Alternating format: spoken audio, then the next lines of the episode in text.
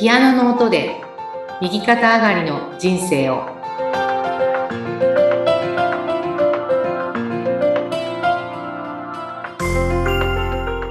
皆様こんにちは。東ひかりです。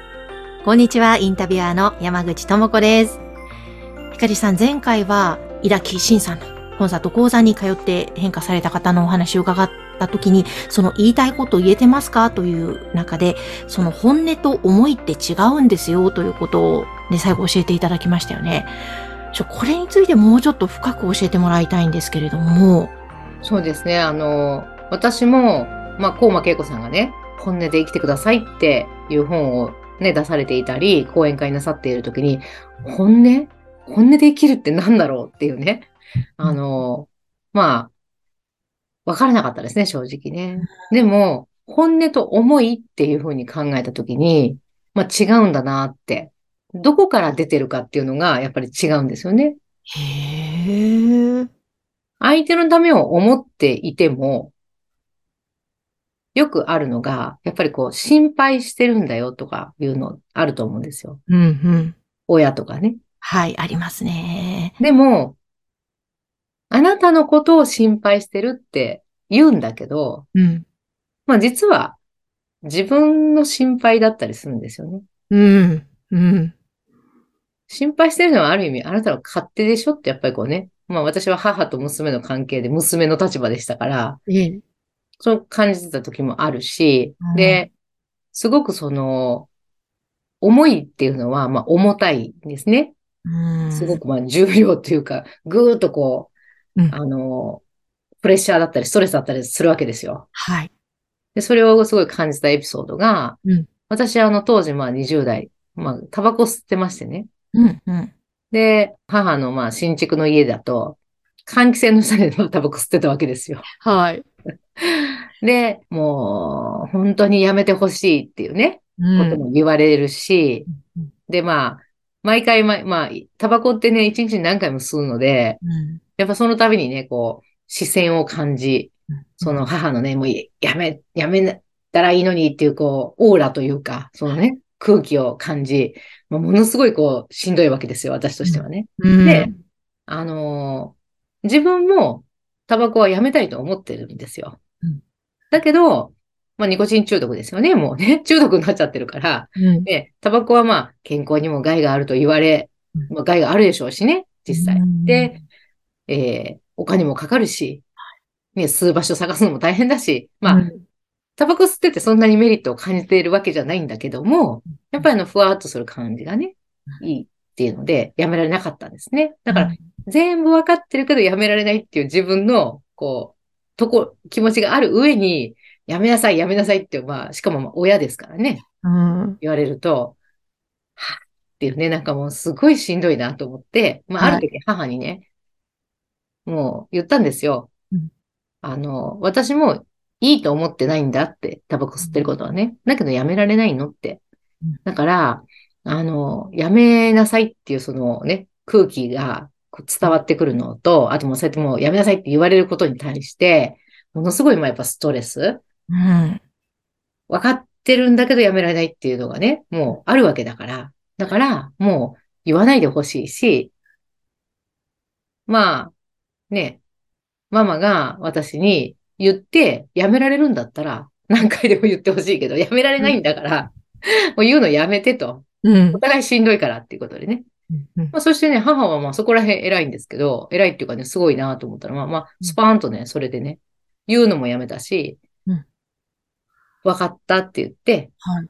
あの、まあ自分で辞めたいと思ってるんだったら、まあ、もうママは言わないっていうのでうん、まあ辞めてくれたんですよね。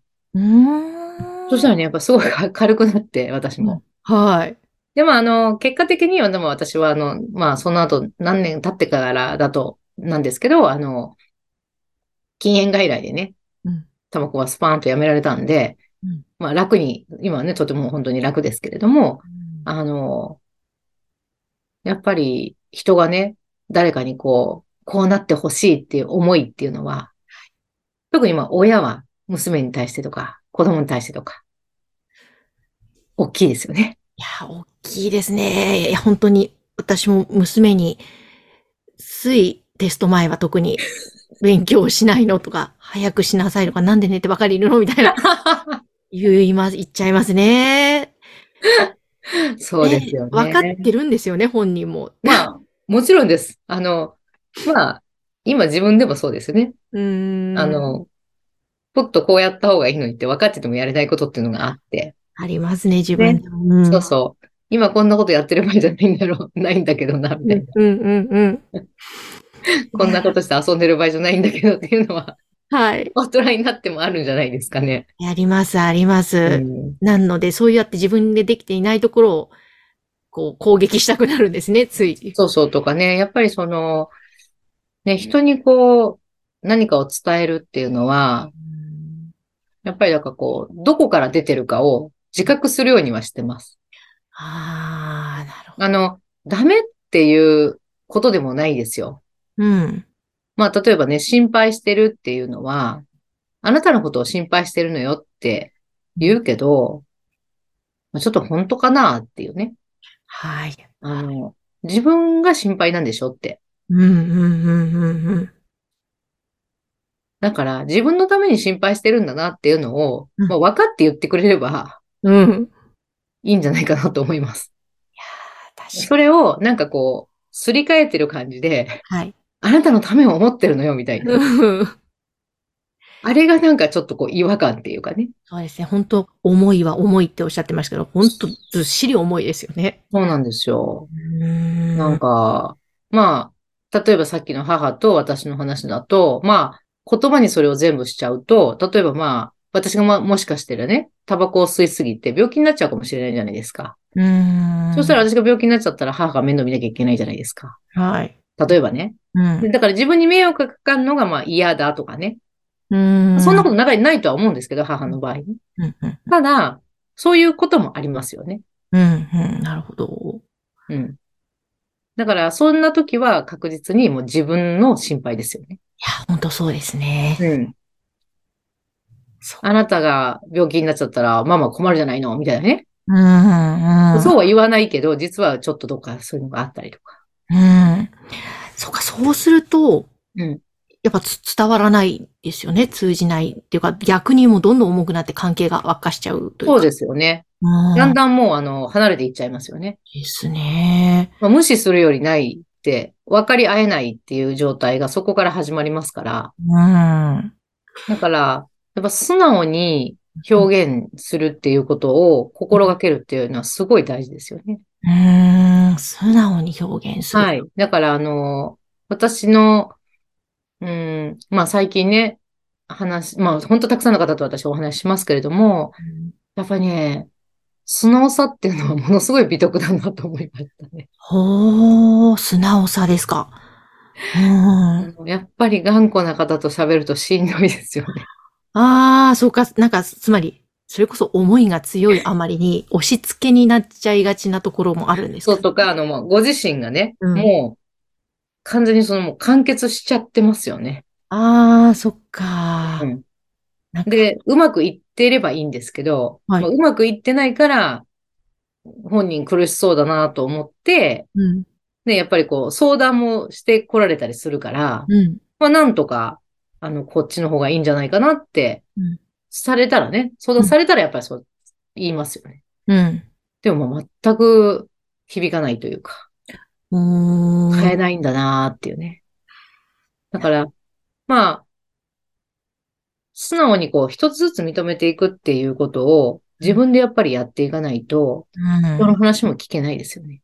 や、それは本当にそうですね。うんなんか、そういう中で、その、まあ、本音で生きるとか、本音を言うとか、そこの部分とやっぱり素直さっていうのも関わりがあるんですかめちゃくちゃ関わりがあると思います。あもうそんなその自分の気持ちとは違うことばっかり言ったりやったりしてると、もうどんどん離れていきません、自分から。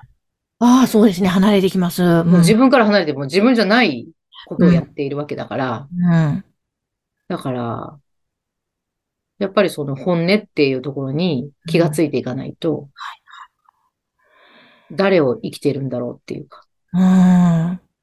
そっか、それで、たプラスその、なんだろうな、素直に柔軟になると言いますか。うん。だからそ、そこはもう、あの、なんかこう、一体だと思います。ああ、そっか。うん。あの、私が多分、コンサートを聞いて、うん。まあね、7年間は ほぼこう、付き合いだけで行ってたから、うん。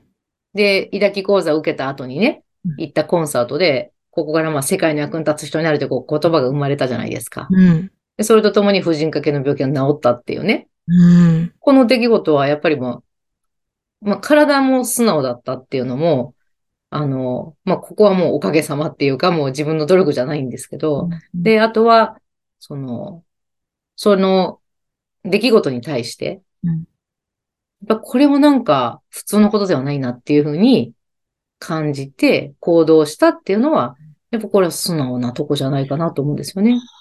無視することもできたわけですよ。うんうんうんまあ、こんなのただの偶然だっていうね。うん。そっかそっか。はい。だからそういうこう、何か、ね、人と会った時とか、うん。まあ、自分の物差しだけじゃないものっていうのがたくさんありますからね。うん。そこを認めていくためには、やっぱ自分のことが整理できてないとそれもできないですし。うん。ですね。うん。ああ、そっか。ちゃんと本音で生きる。で、素直であることは確かに一体ですね。そう、だから素直っていうのはね、うんまあ、やっぱり、自分、そうですね。自分と向き合う時の素直さっていうのがやっぱり一番大事ですよね。うん。本当それがなんか凝り固まりすぎるともう全然向き合うことすらそうできなくなっそうそうそう。ちゃうから。それとか、やっぱりその、あの、なんていうかな。本当にそれが心からの言葉なのかっていうのは、うんいつもいつも習った言葉がいっぱいありますから。ああ、そうですね。いろいろ。こうしなさい、ああしなさい、こうするとか。あの、こういう時にはこう答えたらね、まあ無難だなとかもうんあるし、もう反射的に自分の癖もいっぱい皆さんね、ありますから、うん。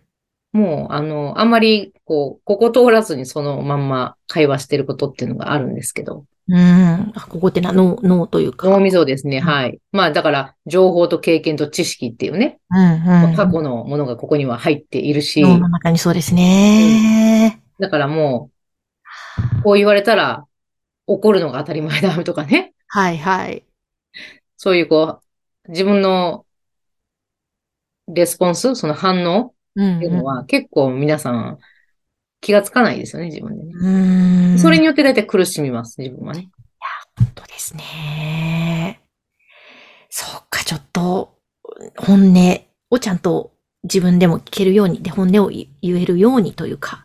そうですね。まず、まあ、あのね、相手に対して言うときに、その、どこから自分がねうん、その言葉を発してるかっていうとこですよね。うん。そうですね。それはちょっと自分で観察していかないと気づけない部分。そうですね。特にその、お子さんのことっていうのは、うん。親だから当たり前っていう、ね、このビッグワードがあると思うんでうすけど。ん。でも、なんだろうなうーん。まあ、言ってやれないですから、人は。うん。い自分が気がつかないとね。や、そうですね。うん。と勉強しろって100万回言ってやってくれるんだったら100万回唱えればいいわけだから。うん。それはないですよね。うん。うん。だから、まあ、この子が勉強するのをね、するようになるにはどうしたらいいかなって考えた方がいいですよね。うん。うん。でだからなんでやらないのかなっていうのがわかんないと、うんとか、うんせめてそれぐらいのことからうんこう始めて、うんその子のことを理解して受け止めてあげないと、まあコミュニケーションは成り立たないんじゃないかな。本当そうですね。うんいやー、ちょっと今日も勉強になりました。普段の自分の中から出てくるそういう思いとか、なのか思いなのか、ちょっと観察したいと思いますね。思い通りにはならないですよ。いやーですね。思い通りにしようとするから間違ってますね。しんどいよ。ね。うんお互いがね、お互いがしんどいですそう。だ、思い。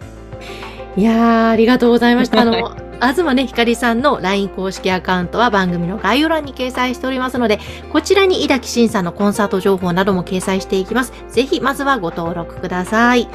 えひかりさん、今日もありがとうございました。ありがとうございました。